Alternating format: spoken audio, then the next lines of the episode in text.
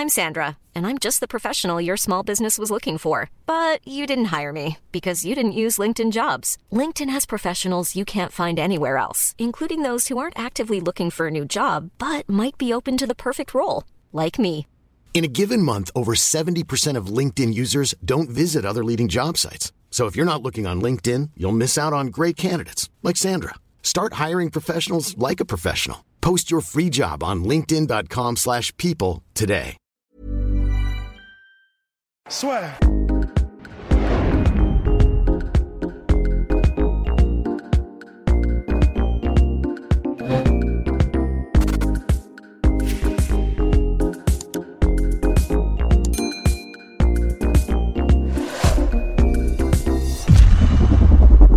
Bien, bonjour à toutes et à tous, bienvenue dans le podcast La Sœur. Bonjour mon cher Ross, bonjour mon cher Pridosso. Bonjour Guillaume. Bonjour.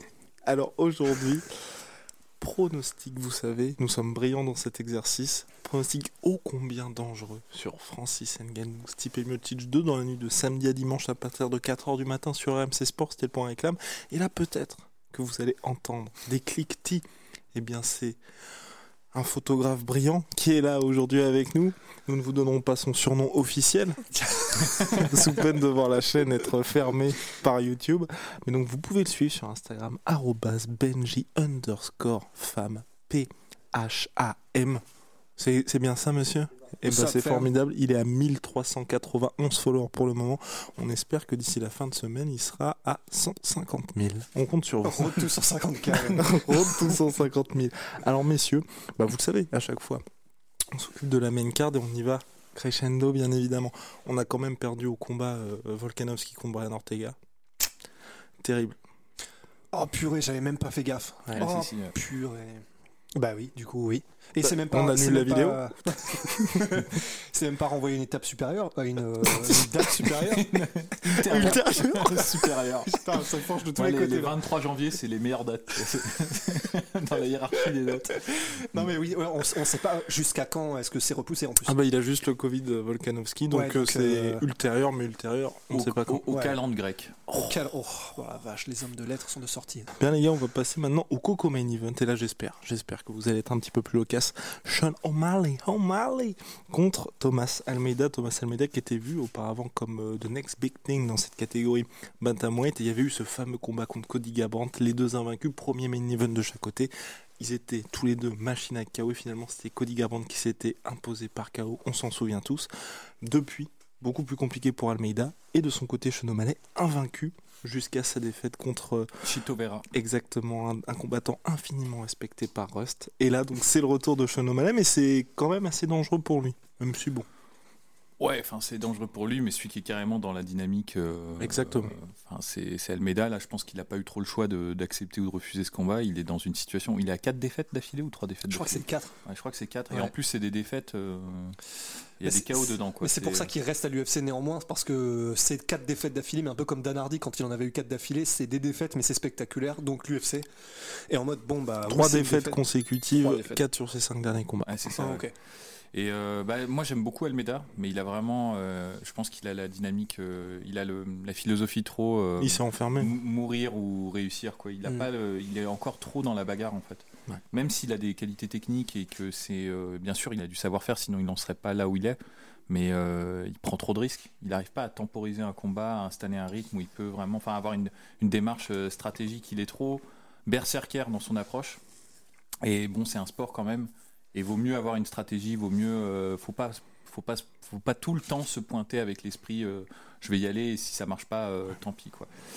Donc là, il est clairement mis, je pense, les, matchmakers de l'UFC le mettent pour prendre un KO contre Sean O'Malley pour relancer la hype. Ça, me paraît clair parce que il a pas une très très bonne défense ça a toujours été sa, sa faiblesse. Almeida, il a un très bon arsenal offensif et il en veut. Il est très agressif, ça, ça marche.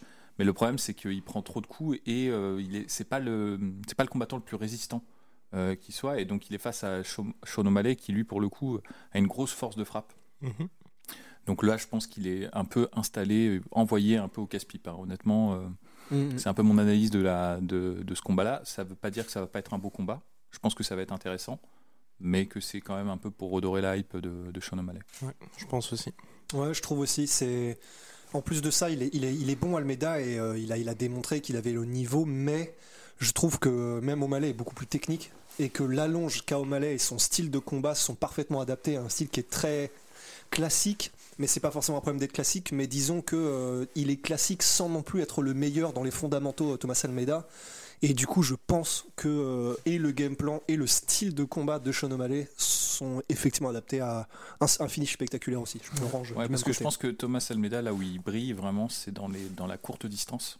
Il a notamment, moi, il y a un truc qui, qui fait que j'adore et qui est pas très très commun euh, parmi les combattants, c'est les contres avec les coudes. Mhm. Euh, il arrive euh, bien, normalement, quand tu fais un décalage et que t'envoies ton bras, c'est ton bras arrière que t'envoies. Lui, il intercepte les adversaires avec des coups de coude. Il avait fait ça avec Brad Pickett, il me semble. Et c'est assez impressionnant, mais le problème, c'est que là, il va Oh se oui, il retrouver- était monstrueux, Ouais, Il ouais. était monstrueux. Et là, il va se retrouver face à un adversaire qui combat dans une distance qui est plus une distance de karaté, Shotokan, c'est-à-dire vraiment euh, longue distance, voire même un pas hors de ta distance. C'est-à-dire que tu dois faire un pas pour Mhm. pouvoir toucher l'adversaire. C'est ça. Et là, je trouve pas que ce soit là où il, où il brille. Et euh, quand on accélère un peu en anglaise, il a un peu dépassé ce qu'avait montré euh, Cody Garbrandt. Donc je pense que oui, là pour le coup, sauf, euh, sauf s'il arrive à caler en interception un ça. coude ou quelque chose comme ça, je pense qu'il va se faire euh, outgunner. Quoi. Exactement. Après, on ne sait pas non plus dans quel état de forme arrive Sean O'Malley. Parce que Quand même, je pense qu'il a pris le temps là. Dans, dans quel sens tu penses Ben, que il a- physiquement ou... Ouais, fi- en fait, il a pris le temps et de toute façon, techniquement, c'est clair, il est, enfin, il est, c'est magnifique ce qu'il fait. Mais c'est vrai que il- il- on sait qu'il est assez fragile, assez euh, friable, un petit peu comme Anthony Pettis. Donc ça n'empêche pas qu'ils sont, qu'ils sont brillants, mais je ne sais pas comment est-ce que, est-ce qu'avec de l'appréhension, en fait, c'est ça que je veux dire au niveau confiance, comment est-ce que va arriver O'Malley, quoi? Je rejoins complètement Polydomso. Moi, je vois un petit KO de Sean O'Malley, fin de deuxième, début de troisième round. Et je pense que pour le coup, ça va être assez, assez tranquille pour Bah, lui. moi, la façon dont je vois, c'est qu'il va y avoir, va y avoir des coups des deux côtés quand même, parce qu'ils sont tous les deux très agressifs, euh, mais surtout Almeida. Euh, après, ce que tu soulignes sur la, la fragilité, c'est un point qu'il faut vraiment prendre en considération, parce que ce qu'a montré Chito Vera, c'est quand même un peu, euh, bah, c'est une, une bonne tactique à employer contre un adversaire qui a le style euh, de O'Malley. Bah, les, les kicks, on, on le sait, c'est c'est- c'est un Mhm. peu, la- surtout en, interce- en, en contre, quand la personne justement rentre dans la distance de, de boxe. euh, les jambes sont là généralement et elles peuvent être il y a, cueillies. et il y a un combat qui, juste, je te laisse continuer, mais qui exprime, je pense, pas mal ce que tu, ce que tu veux dire, c'est- et qui est connu dans le monde du kickboxing, c'est Nicky Holscon contre Raymond Daniels, pour vraiment qui illustre exactement ce que tu es en Mhm. train de dire. Ouais, ouais, ouais, exactement. Et en plus, on en a eu la. Même on en a eu l'illustration avec euh, Poirier contre Conor McGregor. Enfin, c'est c'est un peu la, la méta actuelle euh, justement de réponse à ce style, euh, on va dire de garde large et d'escrimeur, c'est les, les low kicks ou les calf kicks en contre quand la personne rentre dans sa distance de boxe. Mais il sera attendu là-dessus. Exactement. Je pense quand même que c'est un peu ce qui a été exposé contre Tito Vera. Alors, j'ai toujours un doute parce que parce qu'il faut pas, il faut pas prendre, en, il faut pas prendre en considération ce que dit le fighter. Il faut prendre en considération ce que dit ce- son corner. Parce que les fighters, ils peuvent être un peu. euh, Avoir une vision un peu différente et c'est ça, ouais. parce que Bah, je c'est- C'était trouve- une blessure qu'il avait euh, citée. Ouais, Sean O'Malley, il avait un peu trouvé, il avait pas, il avait pas justement pris conscience, euh, ou alors il n'avait pas accepté justement qu'il y avait une réponse qui avait Ouais, été j'avoue, c'est apportée un à point son important style. aussi, ça. Voilà, mais bon, je pense quand même qu'il y a un corner, qu'il y a des entraîneurs qui eux ne sont pas dans la passion, ne sont pas dans, dans, dans- dans l'émotion et qui vont justement trouver les armes en réponse. Et c'est vrai qu'Almeida, même si on l'a pas vu beaucoup euh, kicker, c'est quelque chose qu'il sait faire. Il, il le fait, il fait surtout des high kicks et des middle kicks, mais il sait faire les low kicks. Bon, il a un background en, en Muay Thai, Mhm. donc je pense que c'est présent. C'est une arme qui peut être, qui peut être utilisée. Donc euh, bon, moi je mets plus quand même ma pièce sur Sean O'Malley dans cette rencontre. Je pense ouais, TKO, round 2, voire round 3. C'est ça. Et puis, euh, je pense vraiment qu'ils vont être ultra vigilants là-dessus. Parce que c'est un truc, tu... c'est un peu comme la revanche Conor McGregor Poirier. Tu vois. Je pense que ça va être compliqué pour McGregor, mais s'il y a bien un truc où tu vas te dire, bah, il faut surtout pas que je me fasse reprendre là-dessus, c'est ça. Surtout qu'en Mm. plus, mine de rien, Sean O'Malley, il y avait dé- déjà eu cette alerte. C'était quand? Le combat où il avait fini sur une, euh, sur une jambe aussi. Souka, Ah. Souka, euh, il a un nom. un- un euh, pronom- Sukumtak, Sukum- ouais, ouais, c'est bon. ça. Ouais. Voilà. Reste en droit là, ouais. non, mais Alors- effectivement, effectivement. Pronostic. Moi, je mets, je mets aussi Sean O'Malley. Je mets aussi Sean O'Malley. Et pareil, en fait, je vois bien un petit KO euh, round 2, round 3. Mais c'est et ce serait intéressant. Alors, effectivement, ça va pas forcément avec le fait qu'il a pas eu l'air d'avoir une énorme prise de conscience. En tout cas, publiquement. Mais on sait, voilà, c'est toujours différent ce qui se passe derrière les rideaux, etc. Mais en plus de ça, ce qui est bien, c'est que s'il y a eu une prise de conscience et qu'il sait aussi euh, que son corps peut lâcher plus facilement, il peut adapter son style. Et je serais très curieux de voir comment il adapte son style s'il arrête, euh, mettons les, bah, par exemple déjà les, tout ce qui est euh, low kick ou etc. ou les coups de pied circulaires pour se concentrer sur un jeu uniquement en type, en front kick ou tout comme ça, ça pourrait être vraiment intéressant. Et donc euh, je suis curieux de voir ça aussi, mais voilà comme vous, je mets... D'autant qu'en plus, moi je trouve que c'est intéressant. il faudrait un jour qu'on fasse un peut-être un podcast, peut-être un podcast que moi je ferais hein, sur sur la réponse justement sur les calf kicks, mhm. parce que c'est un problème en fait qui, enfin c'est une arme qui a été apportée en réponse justement à cette position qui est ample. Ouais. Pourquoi pas lors de la revanche euh, de la trilogie Conor McGregor de Simple Faudrait trouver euh, l'occasion qui fait le qui fait le marron dans ta gueule, tu vois. 0 à 1000. mais, euh, mais ouais, mais, mais, mais, oui, il faudrait en parler parce que ce qui est intéressant, c'est que c'est pas forcément. Il y en a qui disent oui, mais il faut checker, il faut. Mais ça, le problème, c'est que ça te fait sortir de ta position d'escrimeur. Mhm. Et si en fait avec ces leg kicks, la personne te fait sortir de ta position d'escrimeur, il a déjà gagné en fait. Ce qu'il faut, c'est trouver les réponses pour conserver ton style d'escrimeur tout en répondant à cette menace. Et il y a des choses qui ont été montrées, euh, je pense notamment ce qu'avait montré Ivanov dans son combat, euh, j'ai oublié, Phil Oz, je crois que c'était ça. Mhm. Donc là, il y a exactement, qui avait déjà montré, je pense, certaines choses qui sont intéressantes mhm. dans cette euh, dynamique. J'en dis pas plus, on en parlera le moment venu. Bah, on peut dire que cela dit, on va de toute façon on va en parler en grand détail parce que ça va être passionnant. Mais Cyril Gann aussi. Hein, exactement. Et dans le documentaire euh, Une semaine avec Cyril Gall que je vous conseille. Et qui l'a fait Qui l'a fait Quelqu'un de, brillant. Le Scorsese du MMA, c'est ça. c'est comme ça qu'on va faire. Et mais en gros, à un moment donné, ils en parlent justement. Fernand, il y a, une séquence qui est dans la chambre d'hôtel où il s'entraîne et où en gros, euh, bah, Fernand. Euh, pour contrer les low, les low, les low, kicks probables de Rosenstruik, justement dit à, Cyril, bah, pour contrer ça, pour même éviter qu'ils ne les, ne les mettent, c'est-à-dire que c'est même pas les checker, c'est c'est comment dire c'est proactif en fait. Éviter mhm. qu'ils ne les mettent. Beaucoup de side kicks au niveau des hanches euh, des front kicks sur la cuisse et ça marche parfaitement donc c'est euh, pour ça euh, petite parenthèse mais ça rejoint une, une, une, autre une autre une autre discussion qu'on avait eue, je crois, en, euh, restez-moi en off. C'est pour ça qu'on voit pas beaucoup de, de calf kick, par exemple, au Lumpini ou, euh, ou dans des coins comme ça. déjà, la position n'est pas la même parce qu'ils sont, ils sont hauts, mais aussi parce qu'il y a tout un travail justement de type sur la jambe qu'ils utilisent, qui fait que les, les calf kicks sont moins, moins efficaces. Enfin, il y a pas souvent en position de, de, les mettre en fait. Donc il y, a des, il y a plein de pistes. Maintenant, il faut juste réassembler les pièces pour mm. les utiliser, euh, en tout cas pour permettre l'utilisation de la, de la garde ample sans être gêné trop par les calf kicks les calf kicks. Donc le pronostic, mon cher Polydomso, parce qu'il esquive, il esquive. Ah non, j'ai dit euh, Tikeo, euh, round, round, 2 ou round 3 euh, pour Sean Eh bah, formidable. Ouais, on est tous les trois sur le même. On va passer au Common Event. Et messieurs, je regarde les bilans de Tyrone Woodley et Vincent Luque, c'est quand même fou. Ils ont quasiment le même bilan. C'est-à-dire 19-6-1 pour Tyrone Woodley, 19-7-1 pour Vincent Luque. Alors que, enfin, je veux dire, il y en a un qui est beaucoup plus âgé ah, oui, oui. oui. J'étais en train de me dire, mais du coup. Où peut-il en venir? Ouais, donc ce, combat-là se retrouve comme un event. Malheur au perdant, surtout si c'est Tyrone Woodley, j'ai envie de dire. parce que là, euh, Vincent Luque, donc, il était sur une bonne série. Il y a eu ce combat contre Wonderboy qui a été assez terrible pour lui parce que, comme disaient les Américains, he got schooled. Et euh, Tyrone Woodley, là, la vraie question, c'est a-t-il toujours envie de combattre? Parce que sur ces, donc, le combat contre. Euh, il y a eu Kobe Covington et, Gilbert Burns. On avait tout simplement l'impression qu'il n'avait pas envie d'être là. Ou très rapidement, il s'est rendu compte. Bah, j'ai mieux à faire même, le, même, les trois combats, parce que même contre, euh, Ousmane, euh, en fait, c'est dingue parce qu'il a perdu, je crois, 14 rounds d'affilée. Comme ça, mais très très nettement en fait. Hein. c'est assez, assez impressionnant pour un, pour un ancien champion qui, au moment où il était champion, était quand même défendait quand même bien sa, bien sa ceinture. Moi, je veux dire, le truc positif là-dedans, c'est qu'au moins Vicente Luque, il va peut-être euh, donner l'opportunité à Tyrone Woodley de faire un combat intéressant. Parce que le problème de Tyrone Woodley, c'est, je dis ça avec beaucoup de respect, mais c'est qu'il est, assez chiant à regarder combattre. Hein. Honnêtement, euh, sa stratégie, de rester dos à la cage, d'attendre, d'attendre, d'attendre et de déclencher, ça a pu marcher jusqu'à un certain temps, mais là, il se, trouve qu'il y a plusieurs personnes qui ont apporté la réponse mhm. à cette euh, stratégie-là avec une activité en, le, suffoquant, en fait. Et euh, le, truc, c'est que Vicente Luque, pareil, c'est quelqu'un qui, a une grosse activité, qui a du punch et qui a pas peur. Moi, ce que j'aime bien avec Vicente Luque, c'est qu'il est vraiment dans la dynamique, je vais prendre un coup, mais je vais t'en mettre un et c'est moi qui vais faire plus mal que toi.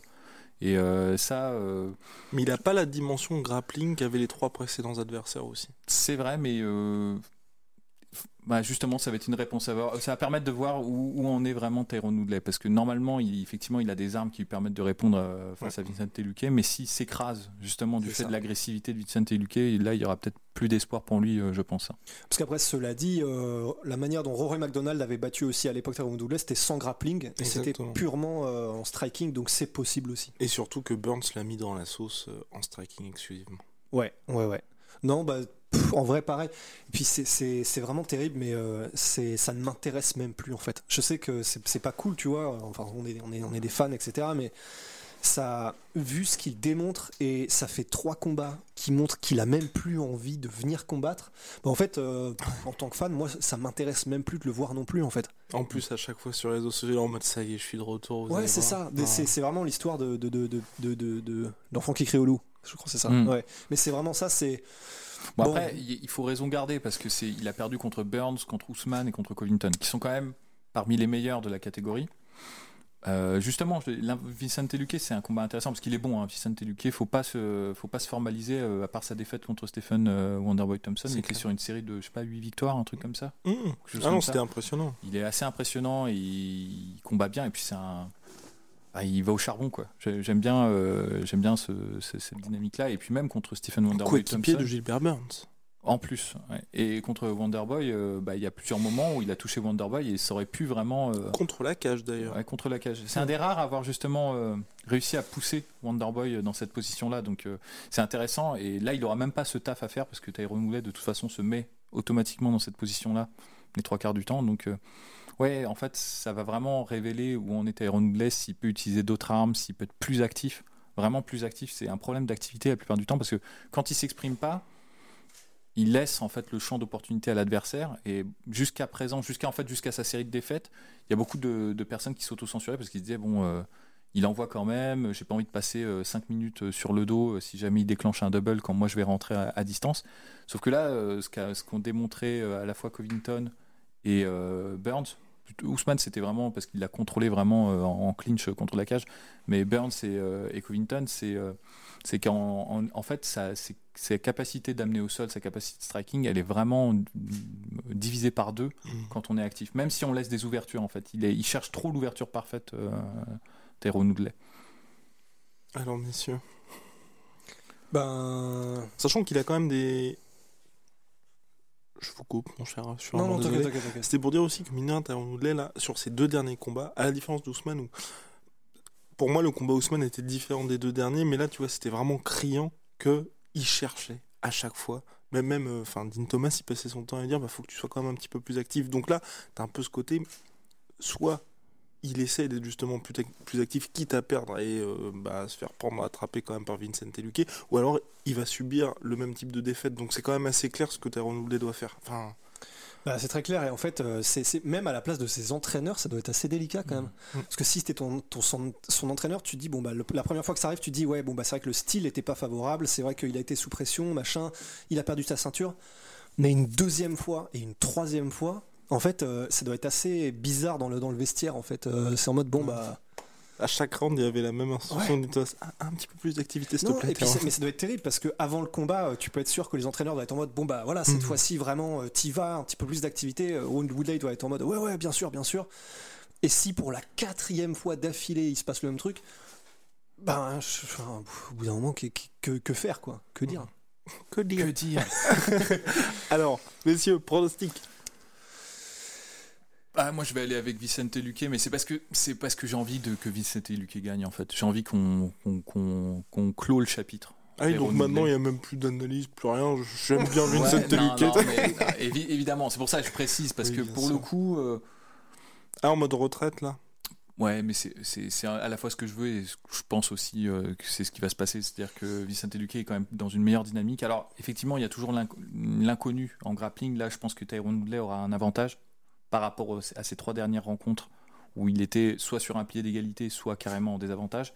Donc, c'est la voie de solution pour lui. Il pourrait gagner ce combat, c'est en trois rounds en plus. Oui voilà c'est ce que j'allais dire. euh, Attends et, et juste une précision les gars, les trois derniers combats de Woodley c'était des main events, C'était en synchrone. Ouais, C'était des main events en 5 c'est sa chance. Ouais, c'est sa chance. Donc, honnêtement, c'est pas aussi, euh, c'est pas aussi. euh, C'est important de Ouais, non, ça. c'est hein. c'est pas aussi euh, Enfin, c'est pas aussi euh, Ouais, c'est- il y a- il y a un peu baisé de pour l'espoir, lui, tu vois. ouais. C'est pas aussi déprimant pour lui. Il peut vraiment gagner s'il a vraiment la bonne stratégie, si euh, il a, il a des, il a des voies de sortie. Maintenant, je mise plus sur le, sur le côté ouais, euh, un peu euh, nonchalant, je trouve, de Tyrone Woodley qui me, qui m'interpelle. Alors là, on est vraiment dans de l'analyse de comptoir, hein, c'est vraiment de l'immatériel, mais justement ce, cette, euh, cette approche de, qu'il a, tu vois, de dire bah de toute façon j'ai déjà été champion. euh. Enfin, tu sais, ça, ça, ça, ça communique, ça transpire de sa personnalité, tu vois. ça- on a l'impression qu'il n'en veut plus vraiment. Ouais. Donc euh, effectivement, pris in abstracto le combat, bah, moi j'aurais peut-être tendance à donner même Woodley. Mhm. Vraiment, si on faisait abstraction de, de ses dernières sorties, de j'aurais plus tendance à mettre une piécette sur Woodley. Mais là, dans la dynamique actuelle, dans la psychologie, en plus là, il a affaire à un tueur, un mec qui en veut vraiment. Mhm. Je pense qu'il va rester dos à la cage, il va peut-être avoir un takedown à un moment donné, il va se faire dépasser. Alors je vois mal se faire terminer quand Ouais, même, parce qu'il est, il est dur à terminer, euh, Tyrone. Mais ouais, je- je- Et quand ouais, il se fait terminer, c'est à l'usure. Du coup, là, en 3 rounds, ça, ça risque d'être compliqué. c'est ça. Donc, Après, euh, ça se trouve, il peut avoir une. Justement, comme c'est en 3 rounds, si, si, et il y a des grands chances que ce soit. two, hein. Ouais, ouais, bah, un run pour le titre, j'y crois pas, tu vois, mais en, en revanche, c'est vrai que si les limites qu'il a connues sur ces trois derniers combats, c'était psychologiquement parce qu'il se disait. Bon, j'ai plus la niaque, j'ai plus le style. En plus, c'est 5 rounds. J'ai j'ai pas envie d'aller jusqu'aux 5 rounds. En plus, le mec a un style où il travaille en volume. Il a plus de cardio que moi. Je, ça m'énerve. J'en peux plus. Au moins, là, s'il arrive en se disant, bon, même si j'ai plus la niaque, j'ai plus machin, au moins c'est 3 rounds. Les deux premiers, ça se trouve, il va faire euh, rien. Et le troisième va se dire, bah ouais, c'est bon, maintenant je peux y aller. Et peut-être que psychologiquement, le fait que ce soit que 3 rounds, il Ouais. va. Ouais, non, c'est clair. Non, mais c'est une possibilité. Hein. C'est ouais, quasiment du 50-50 pour moi ce, ce Mm. combat, honnêtement. 50 G's. Décision unanime pour euh, notre cher Et Williamson. ouais, je vais même dire split décision. Je pense que le combat va être, euh, va être un peu spécial. Je pense qu'il y a un peu ce que tu vas dire. Il y a, il y a peut-être moyen que sur les premiers rounds, premier et deuxième round, bah, il, bah, il y a un petit avantage en striking sur Vicente Luque parce que justement c'est lui qui va porter le combat et que Woodley il aura peu d'activité, enfin la typical Woodley. Et au troisième round, peut-être que Woodley va se rendre compte, en fait merde, il est droit, il est en face de moi, je peux l'amener au sol et il y aura peut-être un round full lutte où il va, il va, de- il va vraiment contrôler euh, Vicente Luque. Donc euh, ouais, split décision, je vois bien un truc comme ça. Moi. Ouais, bah moi je vais mettre. euh, Je vais mettre euh, Woodley qui après s'est fait dominer pendant deux rounds, mais KO Vicente Luque au troisième. Non, mais c'est possible en plus, hein, Ouais. ouais, c'est possible. Et ce not? serait beau. Ce serait beau, mais alors après c'est encore pire. Oui. C'est encore pire qu'est-ce que tu fais de Parce Woodley. qu'on est reparti pour au moins, je pense, décision unanime pour Vincent Luque. Bien, messieurs, Split décision unanime. vous l'avez vous l'avez vu, c'est la revanche. Janvier 2018, Boston, Massachusetts, UFC 220. Les francophones sont présents. Comme main event, Volcanos de Mir perd par TKO contre Daniel Cormier. Main event, tous nos espoirs sont là pour Francis. Même l'UFC poste un Vive le Francis avec le drapeau de la France juste derrière. On y croit. Défaite malheureusement par décision unanime de Francis Ngannou face à Stipe Miocic qui confirme avec une nouvelle défense de ceinture.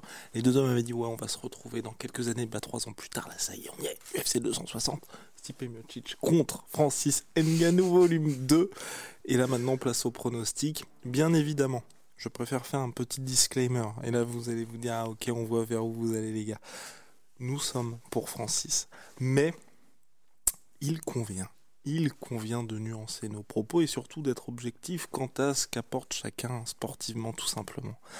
Et pour ma part, pour ma part, je pense que ça va être compliqué pour Francis à nouveau. Oui, oui, oui, oui. Oui, non, parce que c'est. En fait, ce qui- ce est très compliqué, on en parle à chaque fois. Stipe Miocic, ce qui est plus facile, c'est Ryan Reynolds here from Mint Mobile. With the price of just about everything going up during inflation, we thought we'd bring our prices down. So to help us, we brought in a reverse auctioneer, which is apparently a thing. Mint Mobile unlimited premium wireless. Ready to get 30, 30, bit to get 30, bit to get 20, 20, 20, bit to get 20, 20, bit to get 15, 15, 15, 15 just 15 bucks a month. So, Give it a try at mintmobile.com slash switch. $45 upfront for three months plus taxes and fees. Promo rate for new customers for limited time. Unlimited more than 40 gigabytes per month. Slows. Full terms at mintmobile.com. Nos analyses se basent sur quelque chose d'assez tangible finalement. Francis, évidemment qu'il a progressé en lutte, effectivement qu'il a progressé partout, mais on n'a pas pu le voir dans la cage. Et donc c'est très compliqué de se dire justement, bah, comme il ne l'a pas fait, mais c'est à l'entraînement, il va pouvoir reproduire ça face à Stipe Miocic en 5 rounds, et surtout tu vois de dire, le je- On est d'accord avec ça, on en avait parlé lors de la preview, le menton Stipe Miocic, bien évidemment, maintenant est selon toute vraisemblance plus friable. Mais est-ce que ça va être ce combat-là? Est-ce que ça va être le combat d'après? On, le sait pas vraiment. C'est pas comme Chuck Liddell qui s'était pris déjà de KO, était là. T'as le combat contre Rich Franklin, c'est ça? Oui, Le- il prend juste le un troisième. jab, ouais. Voilà ça. En Ou- plus, euh, Rich Franklin qui avait la main pétée en plus. et là, on peut se dire bon bah peut-être qu'il y a un risque. Là, euh, bon, il vient d'encaisser trois, trois guerres de, enfin les deux derniers, donc deux guerres de suite contre Daniel Cormier. Le menton allait bien. Compliqué. Je rejoins, je rejoins Guillaume, il y a un monde entre ce que tu fais à l'entraînement, même si tu, pour reprendre les, les, les- les paroles de Fernand Lopez, même si tu te, si tu te butes à l'entraînement, et ce que tu fais euh, dans l'octogone le soir, euh, le soir du combat. Euh, C'était Bass Rutten qui disait en fait c'est comme euh, si je te disais de marcher sur une bande de 10 cm de large, tu y arriveras très bien, mais si tu dois marcher sur une planche entre deux immeubles à 300 mètres de haut, bah, c'est la même difficulté mais tu n'y arriveras pas parce que tu as le stress en fait. Et c'est pareil pour ça, c'est pour ça que moi j'ai Ah, elle est parfaite l'analogie. Elle est, elle est bien, elle est bien hein. mais j'ai tendance à avoir de principe à douter un peu tant que je ne vois pas, comme saint Thomas, tu vois, je ne vois pas, tu vois, bah, je doute un petit peu euh, de la capacité de le faire. On, on avait déjà eu ce, ce propos à propos de la lutte de Justin Gagey, où justement moi ma position c'était de dire oui, euh, il y a peut-être toutes les accolades qu'il faut, il y a peut-être tout le monde qui dit que c'est un excellent lutteur, mais tant que je l'ai pas vu lutter vraiment euh, dans l'octogone, je peux pas me préciser et de principe je vais considérer qu'il ne sait pas le faire. Ma, ma position de principe, ça va être celle-là.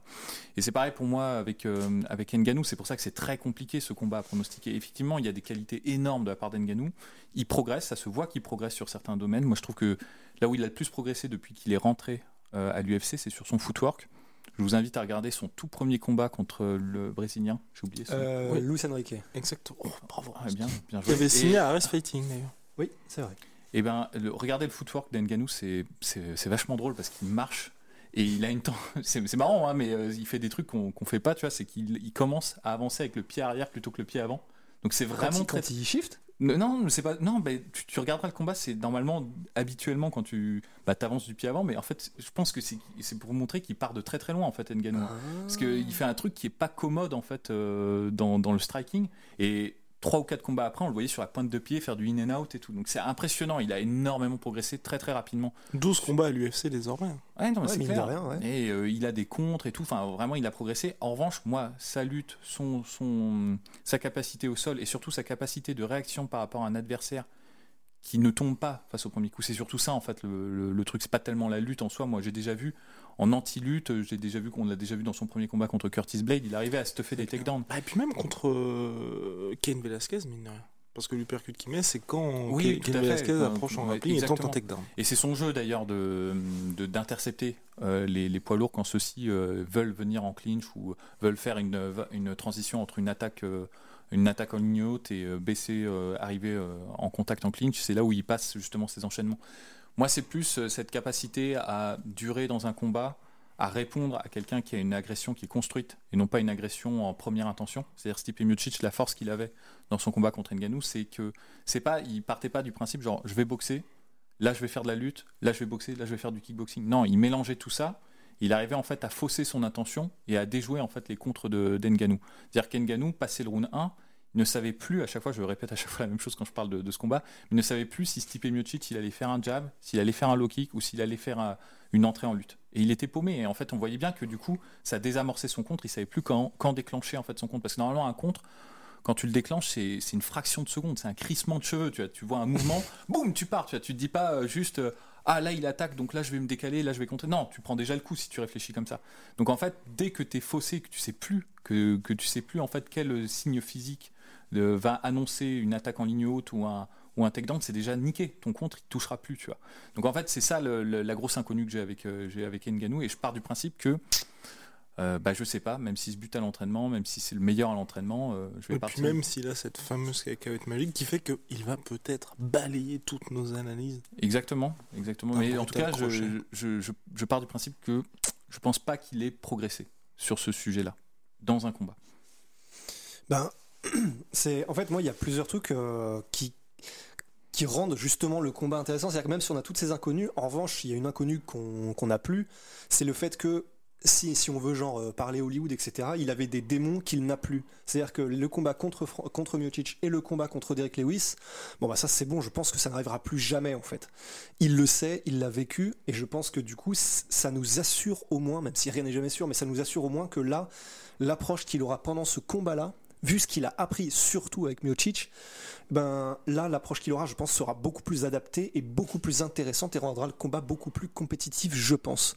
Au moins sur les premiers rounds, je pense, vraiment. Euh, du coup, je, suis, tellement curieux et du coup, on peut se baser sur rien, mais j'ai quand même envie. Je vais mettre Ngannou aussi parce que j'ai quand même envie de, de me dire que tout ce qu'il a appris là, avec ces deux combats-là, et même si on n'a rien vu sur ces quatre derniers, rien que la défaite contre Miocic et ce qu'il en a appris, lui donne suffisamment, je pense, lui a- l'a fait suffisamment progresser pour arriver ici, même s'il avait les mêmes armes qu'avant, pour pouvoir gagner, tu vois. Même s'il n'avait pas progressé du tout, juste une meilleure gestion de son combat, je pense, peut faire la différence. Du coup, bah, pour moi, je, mets Francis Ngannou. Alors après, il y a un autre truc, alors ça, je, sais que ça, ça va être complètement en parallèle, tu vois, mais dans le Embedded, l'épisode 2, alors je l'ai vu qu'une fois, et ça se trouve, je l'ai rêvé, tu vois, mais euh, je pense pas. Il y a un moment donné, un moment où il fait un enchaînement en kick au PAO. Alors évidemment, et en plus on est exactement ce que tu viens de décrire un peu de c'est-à-dire que euh, oui, on le voit sur les PAO, ça veut rien dire, on a bien vu Ronda Rousey faire des super ouais, trucs au ouais, PAO, etc. ouais. Mais mine de rien quand même, c'est-à-dire qu'il tente des trucs, si je me souviens bien, il fait à un moment donné un enchaînement où il fait genre deux coups en anglaise, un low kick, et après son low kick, il shift, c'est-à-dire qu'il il fait un, un low kick du droit, et après il laisse la jambe droite devant, et il fait, je crois, genre un jab high kick ou un truc comme ça. Enfin, vraiment une vraie combinaison avec des shifts dedans, enfin vraiment euh, grave intelligent dans les changements de niveau et tout. Alors ça veut rien dire, ça veut rien dire, mais j'étais en mode, bon. C'est un combat, on c'est toujours différent, l'anecdote de basse routaine, mais il fait des trucs quand même, c'est vraiment stylé. Et si jamais, on sait pas, si jamais il peut les placer en combat, il y a des trucs de fou qui peuvent se passer. hein. Il peut nous surprendre, mais comme jamais quoi. Non, mais c'est clair. Et moi, j'ajouterais que ce qu'il y a de positif pour Ngannou, c'est que je pense que dans son premier combat, il aurait pu largement le gagner ce combat. Honnêtement, même si euh, la décision fait pas un pli, il se fait dominer sur 4 rounds, ça, ça je l'entends très bien. Mais c'est juste qu'il avait la pire approche, je pense, possible Ouais. Et il le pour sait. ce combat. Et il le sait, tout le monde le dit, euh, Fernand l'a répété, je pense qu'Nganou le savait, il sait qu'il est, il est arrivé avec un stress énorme dans ce combat où il se disait faut que je termine, faut que je termine. Il en a chié jusqu'à sa préparation, euh, tout ça. Et donc il y avait tout un, toute une, euh, une circonstance, tout un tas de circonstances qui fait qu'il a, qu'il a adopté la pire stratégie possible face à Stipe Miocic. Alors que du coup, euh, Stipe Miocic, lui, avait la meilleure stratégie Ouais, possible ouais, c'est contre ça. Ngannou. Et pourtant, pourtant, même dans cette configuration-là, bah, il y a round, plusieurs moments où Stipe Miocic c'était la tour branlante quoi. Donc c'est pour ça que moi je suis aussi positif malgré tout ce que Oui, je viens de dire sur le. En fait, pas, euh, je, faisais de la précision sur le fait des, des progrès. Je, je voulais souligner ce point parce que c'était important parce que euh, je, je le lis partout ça et ça m'énerve un petit peu euh, quand j'entends des oui vous croyez qu'il a pas bossé bien sûr qu'il a taffé à mort. Je, voulais vraiment euh, adresser ce point-là parce que c'est un truc, euh, franchement, qui pour moi est un peu une fausse. euh, Enfin, c'est un faux point de. Enfin, c'est un, mauvais argument, je pense. Tant, tant que c'est pas appliqué dans l'octogone, je peux pas savoir en fait. Et on peut pas nous reprocher de pas de partir sur en fait euh, quelque chose qu'on n'a pas vu en fait. On peut pas. euh, Et, ça n'enlève rien du tout, évidemment, au fait qu'on est évidemment complètement d'accord pour dire que c'est évident qu'il a travaillé, Bien mais sûr, comme un mais de toute façon, on le sait. C'est ça, sûr. Il n'est pas resté juste à donner des coups dans un sac euh, pendant, pendant trois ans, ça c'est ça, c'est clair. Donc voilà, mais malgré tout, malgré ça, malgré le fait que je dis, bon, on peut pas savoir vraiment s'il a progressé, même si on part trois ans en arrière, même si, euh, et c'est pas le cas, c'est pas ce que je suis en train de dire, même si c'est le même Nganou qu'il y a trois ans, je pense que le Nganou qui a trois ans avait ses chances pour gagner. C'est Mhm. juste qu'il avait adopté le mauvais truc. Et la- sa force, c'est qu'il a eu la démonstration totale qu'il avait adopté la mauvaise stratégie. Donc là, avec la bonne stratégie, ce que je dis, hein, rester à distance, poussé par, de- par, par différents moyens, et, euh, Stipe Miocic à rentrer en première intention en lutte, ça, ça doit vraiment être sa stratégie, je pense. Par les low kicks, par les body punch, on en a parlé. Il y a plein d'armes qui sont disponibles pour lui et je suis sûr qu'il les travaille. Je suis sûr qu'il a un corner qui lui explique ce qu'il doit faire. C'est ce qu'il doit faire et je pense qu'il a ses chances pour gagner comme ça. De son côté, Stipe Miocic, moi je trouve qu'il y a quelque chose qui qui n'est pas bon pour lui, pas forcément positif dans l'approche euh, de son combat contre Ngannou. C'est pas tellement qu'il l'a gagné euh, une première fois, ça, ça c'est plutôt positif euh, psychologiquement, mais c'est surtout qu'il sort d'une trilogie Mhm. contre Cormier où il a fait un combat par an grosso modo où c'était tout le temps contre Cormier. Et ça, généralement, enfin, par Ouais. expérience, tu vois, c'est un peu comme Ken Velasquez qui a rencontré que Junior Dos Santos pendant euh, je sais pas combien de temps, et que du coup, après, perd contre Verdum euh, dans, la, dans la foulée, quoi. Ben, je, je pense que quand tu t'en viens à avoir une telle rivalité marquante, euh, surtout il a 38 ans maintenant, Stipe. Miocic, et que, enfin, je pense que psychologiquement, et que pendant 3 ans, il n'a pensé qu'à Daniel Cormier, Ouais. euh, c'est, à mon avis, c'est difficile de se reconditionner mentalement pour affronter quelqu'un, en plus qui plus est que tu as déjà battu facilement. Enfin, tu vois, dans, dans la, dans la mentalité de Stipe Miocic, je crois que c'est ça en fait. Donc du coup, je pense qu'il n'est pas dans les meilleures dispositions psychologiques Alors c'est encore un peu de la fumée, euh, plan sur la comète, mais je, pense que c'est, c'est bizarre, ça va être dur pour lui, ça va être très compliqué de se remettre euh, dans, dans la, dans la configuration j'affronte Francis Mhm. Ngannou. Et ça, c'est là où Francis Ngannou, il, peut, il a une chance à adopter. C'est peut-être que Stipe Miocic va prendre de mauvaises décisions. Parce que la stratégie que Stipe Miocic a adoptée contre Cormier sur ses euh, trois combats, elle n'a rien à voir avec celle qu'il a adoptée contre Francis Ngannou. Ouais, et, et, entièrement raison, mon cher Polydomso. L'autre truc moi, qui m'intrigue un petit peu avec, euh, avec ce combat-là, c'est que c'est vrai que jusqu'à maintenant, euh, Francis, il y avait à chaque fois pour gagner le KO ou finir l'adversaire. On l'a jamais vu en gestion. Et d'être dans une situation où tu vois les rounds passent, mais, les, rounds, les rounds passent, pardon, mais on se dit il est en contrôle parce qu'il a gagné ses rounds. Alors que Stipe Miocic, il l'a déjà fait. Et c'est vrai que ça aussi, moi j'ai envie de voir à Nganou, on se dit pas juste, bah le round est passé, mais il a juste perdu le round et ça veut dire que la stratégie de Francis ne fonctionne pas. Et ça aussi, il y a une approche qui est différente parce que ce que Francis doit faire, si le combat, on va dire, s'il ne couche pas Stipe Miocic au premier coup, c'est avoir une stratégie où justement, tu vois, tu vas, ça, ça va payer, tu vas récolter les dividendes au bout de quand même plusieurs minutes, sinon plusieurs rounds. Ouais. Et on l'a jamais vu faire ça jusqu'à maintenant. Bah, Euh, c'est même pas sûr qu'il puisse. Disons, Ouais. son style ne le permet même peut-être pas en fait. Mais c'est pour ça que peut-être, c'est pour ça que moi je disais euh, les coups au corps, les low kicks. Ouais, Peut-être- équilibrer. Peut-être, je pense pas que, attention, hein, oula, je pense pas que Ngannou se transforme en, en, en combattant d'usure et tout, ça, ça convient pas du tout à son physique, à son style, à sa façon de, de- de- de dépenser son énergie. Mais néanmoins, ça peut pousser. En fait, la grande force d'Ngannou, c'est ses contres. C'est Mhm. c'est ça, c'est comme ça qu'il met KO ses adversaires, c'est les, faire venir à lui en fait. Et le truc, c'est que dans la plupart de ses combats, il n'a pas besoin d'avoir une stratégie pour les faire venir à lui. Il, il approche, les adversaires paniquent, déclenchent trop tôt et se font corriger. C'est exactement ce qu'il avait dit, c'est je laisse le, le jeu venir à moi. c'est ça, c'est ça. Mais le problème, c'est que quand tu es face à un mec comme euh, Stipe euh, Miocic, le mec, il est trop fin, quoi. C'est un renard, quoi. Il va pas rentrer tête la première, tu vois. En plus, il a pas peur. Il Parle panique pas. d'un art. non, mais je, vous comprenez ce que je veux dire. Donc, Ouais. il va désarmer ça. Il va désarmer, euh, il va désarmer les, euh, le, le contre. Donc, en fait, il faut que, faut que Francis Ngannou trouve une autre méthode que simplement sa présence physique pour faire venir Stipe Miocic à lui tel qu'il l'attend en fait. Enfin, c'est pas euh, venir à, moi avec euh, 10 000 feintes et je sais pas comment il va arriver. Tu vois.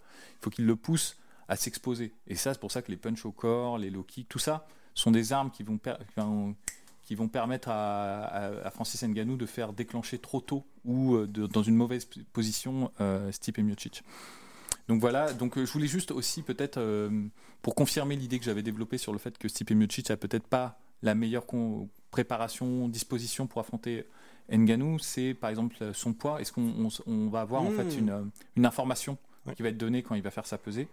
Contre, euh, contre DC, il avait vraiment développé une approche où il avait perdu du poids, beaucoup, justement pour avoir plus d'activité, pour euh, plus de vitesse, plus d'agilité, pour tourner. Surtout sur le deuxième, à partir du deuxième combat. Tout à fait, pour tourner autour de, de DC. Mais c'est vrai que ça, cette stratégie, c'était souligné justement à, à très juste titre par Fernand Lopez, c'est pas la meilleure approche euh, à avoir contre un mec comme Francis Ngannou qui a une telle puissance et qui euh, s'entraîne à mort en fait et qui physiquement va avoir un avantage net.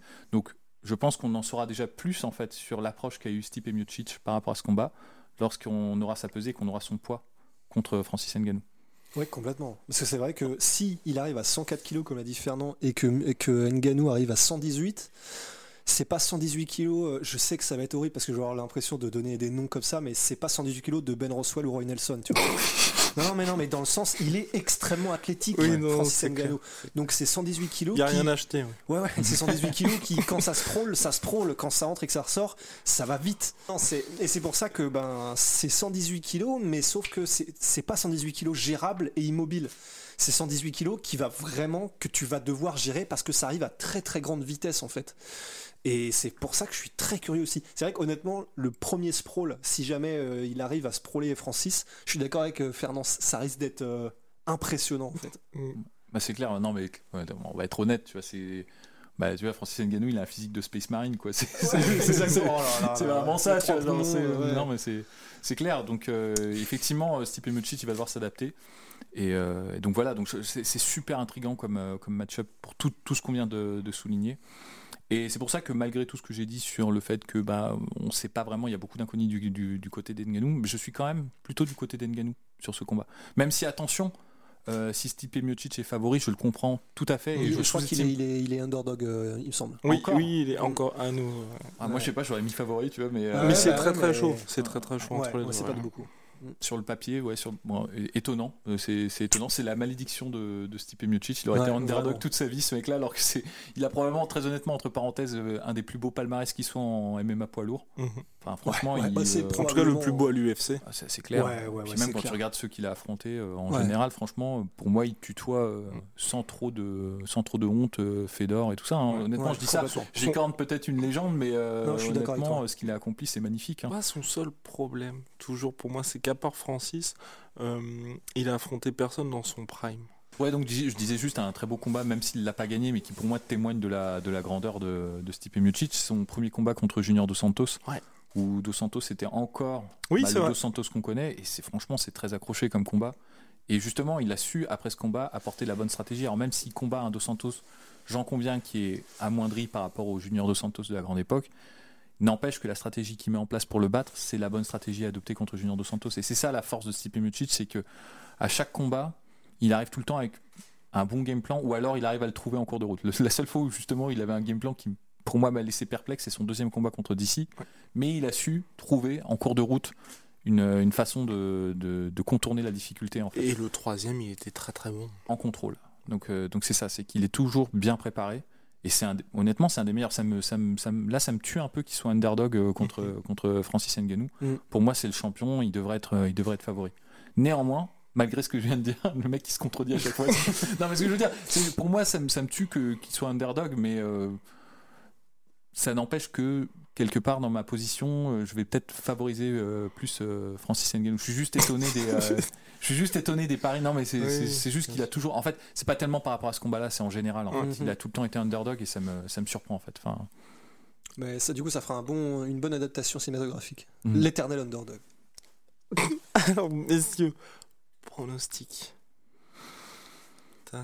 Bah, moi, du coup, je mets Francis euh, par KO au deuxième round. Mhm. Ce qui serait, ce qui serait super. Si on en parlait avec Rust et même Poidum, ce serait le, le scénario idéal parce que il aurait eu du temps dans la cage, enfin. Et, on, et je pense qu'avec euh, ce genre de scénario, on fait OK, il a réussi à appliquer un bon game plan et à déjouer Stipe Miocic. Donc là, tac, tac, tac. C'est vrai coche que- toutes les cases. On rappelle quand même qu'il a quatre combats là, euh, ces derniers quatre combats, il n'a pas dépassé, je crois, 45 secondes ou Ouais. euh, un truc comme Ouais, ça. Enfin, c'est complètement fou, ouais. délirant. Donc, et à part confirmer que les mecs ont peur de lui, il Ouais. n'y a pas eu grand chose. Ouais, c'est difficile de dire. Ouais, moi, pareil, je, je vais pas parier contre Ngannou. Je, là, je fais une déclaration d'intérêt comme en arbitrage. J'ai des intérêts dans le truc, mais euh, j'ai du mal. J'arrive pas en fait à, parier contre lui. C'est terrible. Alors, je me gourre peut-être justement, justement sur ce que je viens de dire sur le fait que je considère que Stipe Miocic sur le papier doit être le favori. Mais euh, je sais pas. Moi, ce qui me fait plus peur dans ce combat, en fait, et j'ai plus peur que ça se passe comme ça, c'est qu'en réalité, euh, Stipe Miocic s'écroule euh, lors d'un échange, en fait. J'ai vraiment peur de ça. euh, Enfin, peur dans le sens ça, ça me ça me frustrerait en frustrerait en, en tant que spectateur et ça me frustrerait aussi en tant que fan. frustrerait. ça me frustre- ça me frustrerait aussi en tant que fan d'Enganou justement qu'il n'ait pas ce, ce scénario magnifique où il arrive à déjouer Stipe Miocic et à montrer qu'il est un combattant complet et qu'il a fait justement tous les progrès dont on, dont- que pour le moment on ne fait que soupçonner en fait finalement.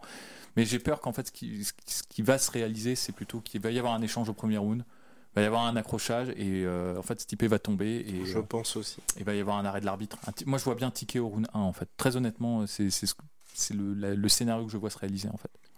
Idem. Je, je visualise un chaos de Francis Ngannou contre Stipe Miocic, mais je pense que Stipe Miocic va gagner.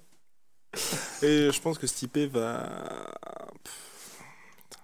C'est compliqué, c'est Ouais, compliqué. Mais je vais plus aller vers une... euh, Qu'est-ce que te dit ton cœur?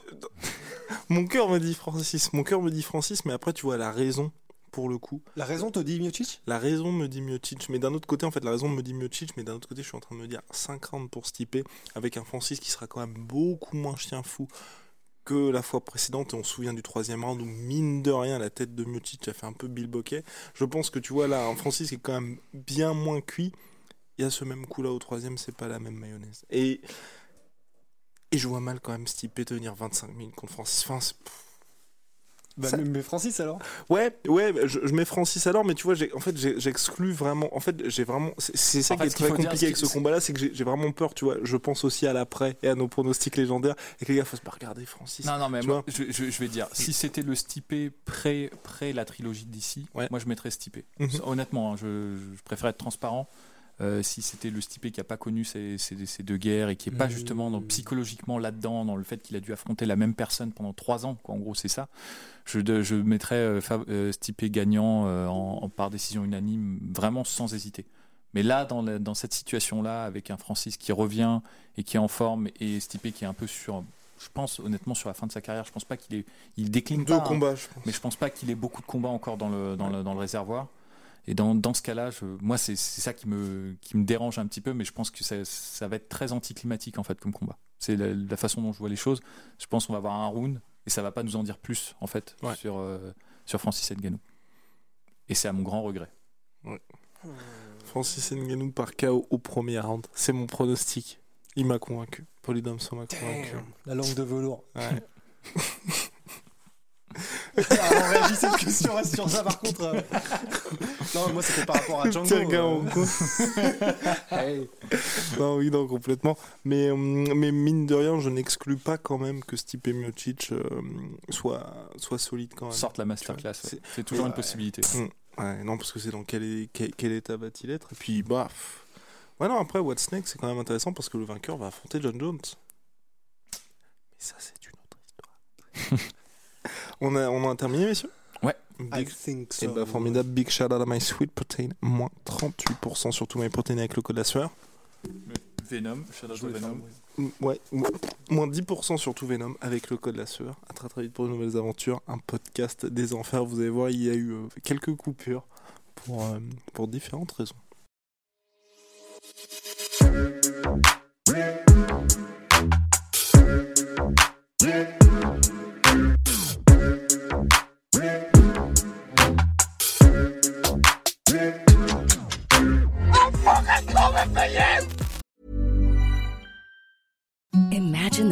Softest sheets you've ever felt. Now imagine them getting even softer over time. That's what you'll feel with Bowl and Branch's organic cotton sheets. In a recent customer survey, 96% replied that Bowl and Branch sheets get softer with every wash. Start getting your best night's sleep in these sheets that get softer and softer for years to come. Try their sheets with a 30-night guarantee. Plus, get 15% off your first order at bowlandbranch.com. Code BUTTERY. Exclusions apply. See site for details.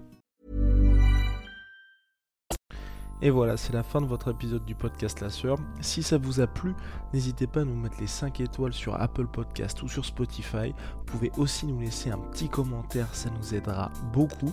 Et si vous voulez aller plus loin avec nous, vous tapez La Sueur sur toutes les plateformes ou sur les réseaux sociaux, vous nous trouverez. Et là, vous nous écoutez très certainement en audio. On est aussi en vidéo sur YouTube, mais également sur Snapchat. Là encore, vous tapez La Sueur et on sera là. Merci de votre fidélité et à très vite pour de nouvelles aventures.